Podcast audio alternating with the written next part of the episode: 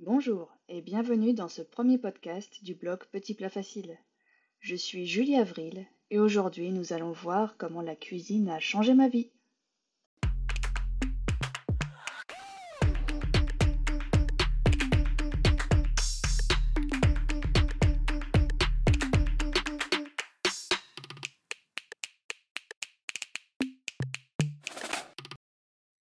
La cuisine a toujours fait partie de ma vie de mes débuts discutables à nos jours. Depuis juin 2022, elle prend encore plus d'importance avec le lancement de mon blog Petit Plat Facile. Autant dire que la cuisine a changé ma vie. J'aimerais aujourd'hui vous raconter mon parcours, mais aussi tout ce que la cuisine m'apporte au quotidien. Vous verrez que chez moi, elle est loin d'être une corvée. C'est une invitation au lâcher-prise, une forme de méditation en pleine conscience. Aussi loin que je me souvienne, cuisiner m'a toujours attiré. À mes yeux, cette pratique avait quelque chose de magique. Par exemple, avec du sucre, des œufs, de la farine et du chocolat, on peut facilement atteindre une sorte de nirvana. Lorsque je préparais des gâteaux, je me sentais un peu dans la peau d'Hermione Granger. Mais avant mes tests chocolatés, il y a une recette perso qui a particulièrement marqué ma sœur aînée. J'adorais la crème anglaise, et pour moi, la recette était simple et logique. Il suffisait de mélanger de la farine et de l'eau. Avec ravissement, je lui faisais goûter. Oui, oui, une sorte de pâte à sel liquide, sans sel. Fort heureusement, j'ai mûri. J'ai notamment appris grâce aux livres et au site internet dédié à la cuisine. Ma grand-mère Odette avait aussi l'habitude de nous régaler avec toutes sortes de délices sucrées. Galettes au sucre, pain au chocolat, montagne de crêpes, tartinées généreusement avec du miel de mon grand-père, mais aussi des clafoutis aux cerises. Mes cousins, ma sœur et moi mettions souvent la main à la pâte. Nous apprenions ainsi à casser des œufs, à mélanger sans faire de grumeaux, etc. Pour moi, la cuisine est vectrice de souvenirs qui ne seront jamais oubliés.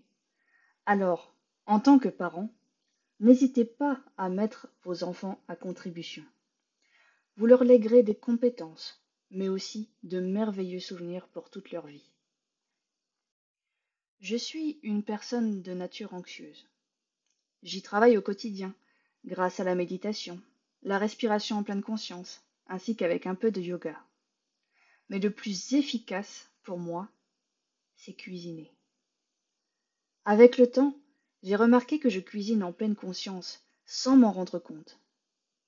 Lorsque je prépare mes ingrédients, je suis concentré. Je me focalise sur les gestes à effectuer, mes sensations tactiles. Et lorsque j'ajoute les ingrédients à la poêle, ce sont tous mes sens qui se réveillent. Le crépitement des aliments, le parfum des épices. Pour certains, la cuisine est synonyme de corvée. De mon point de vue, c'est l'exact opposé. Cuisiner est une bulle de bien-être, un moment de détente et de lâcher-prise. Comme on dit en développement personnel, je suis en état de flow. Lorsque le plat est prêt, je me sens apaisé. Nous pouvons alors partager un bon repas en famille. Après des années de pratique, je prenais de plus en plus de liberté avec les recettes. Je modifiais les épices, j'ajoutais un ingrédient, en retirais un autre, etc. Bref, au fur et à mesure, je commençais à créer mes propres recettes. Ma famille et mes amis étaient enthousiastes. Parfois, on me glissait un Mais tu as déjà pensé à créer un blog de cuisine?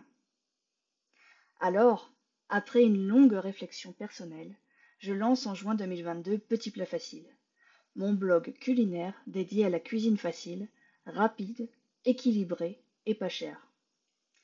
Créer des recettes abordables exalte ma créativité.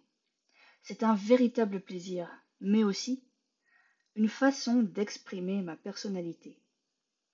Un peu comme un musicien qui compose ses propres mélodies. J'adore m'asseoir à mon bureau pour réfléchir à de nouvelles créations. Un stylo, une feuille de papier, et c'est parti. Peu à peu, des idées se forment, pour se concrétiser ensuite sur mon terrain de jeu préféré, la cuisine. Je teste toujours les recettes avant de les publier sur mon blog. Parfois, le test est concluant, parfois non. Ce qui est génial avec ce blog, c'est que je peux marier mes deux passions de toujours, la cuisine et l'écriture. Tout comme cuisiner, la rédaction d'articles et de recettes me vide la tête. Lorsque je suis inspiré, le temps s'arrête. Je peux alors passer une, deux, voire trois heures à écrire sans m'arrêter. La cerise sur le gâteau? Vous aider à faire des choix éclairés au quotidien. Les sujets sont très variés, par exemple, comment économiser l'énergie en cuisine ou que faire avec du pain rassis. Mais ce qui me tient vraiment le plus à cœur, c'est d'alerter sur des problématiques de société. Par exemple, si vous êtes parent, l'article sur les bébés coca devrait particulièrement vous intéresser. Vous êtes de plus en plus nombreux à me suivre sur les réseaux sociaux, et je vous en remercie. Tous les blogueurs n'ont pas la chance de pouvoir compter sur une communauté aussi bienveillante que la mienne. Cet engouement grandissant m'aide à m'épanouir. Le blog me donne confiance en moi, timide que j'étais. Je me sens aujourd'hui utile à des personnes que je ne connais pas personnellement. Internet est un magnifique outil pour communiquer avec des personnes du monde entier. Et voilà, nous arrivons déjà à la fin de ce premier podcast. Il est temps de le conclure. Alors, vous l'aurez compris, la cuisine m'accompagne depuis toujours de mes débuts d'autodidacte jusqu'à mon présent de bloqueuse culinaire. Elle contribue aujourd'hui à mon épanouissement personnel et professionnel. Je pense que je peux l'affirmer.